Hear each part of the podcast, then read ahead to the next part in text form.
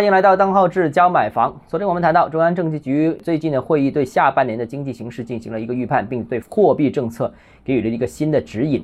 那对楼市当然会产生影响了。那昨天说了两点，今天我们继续第三、第四点啊。呃，第三是加快发展租赁住房，落实用地税收等支持政策。那这个表述其实在七月份已经是多次提及。发展保障性租赁住房是一个总的概括。保障性住房体系将进入以培养租赁市场为主、发展保租房为主体的这种新模式。这个相关内容我就不赘述了啊，因为之前我们呃节目已经谈过这个相关的问题，大家也可以回看这个呃楼市转向三线四档常态化保租房大城市唱主角这篇文章啊。第四点，落实三孩生育政策，完善生育、养育、教育等配套政策。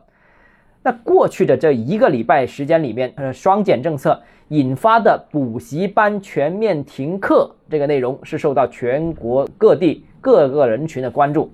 那如果所有补习班都没有了，那大家养娃的教育成本就会都节省了。那这对提升三孩政策的效果应该是有重大帮助，因为是刚才说到了嘛，生育、养育、教育。生育啊，生孩子的一些配套政策，其实呃相关的文件里面已经有提及。这个养育啊，也有一些相关支持的政策。那教育，教育是一个大头啊，很多人都说小孩每年补课要几万块钱。那如果有相关的执行政策能落地的话啊，教育补课这个不再存在的话，那的确是养娃教育开支是省了一大截。由此，市场也开始了新一轮的猜测。最近我们见到最多的猜测就是说。哎，教育为三孩让路，那房价会不会为三孩让路呢？因为现在压在呃生孩子头上的三座大山，其中当中有教育，也有这个房价的问题啊。那再加上我们看到最近的一系列的关于房地产市场的调控，那房价会不会由此下跌？楼市是会不会转向？房地产的命运，这个行业的命运会不会像教育机构的这个命运一样呢？我觉得当然不会了，你也想多了啊。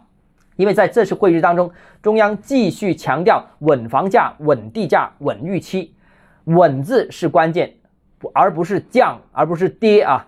所以呢，房地产是中国经济的压舱石，是一个全世界各个国家都有的一个行业，它是有很重要的正面作用。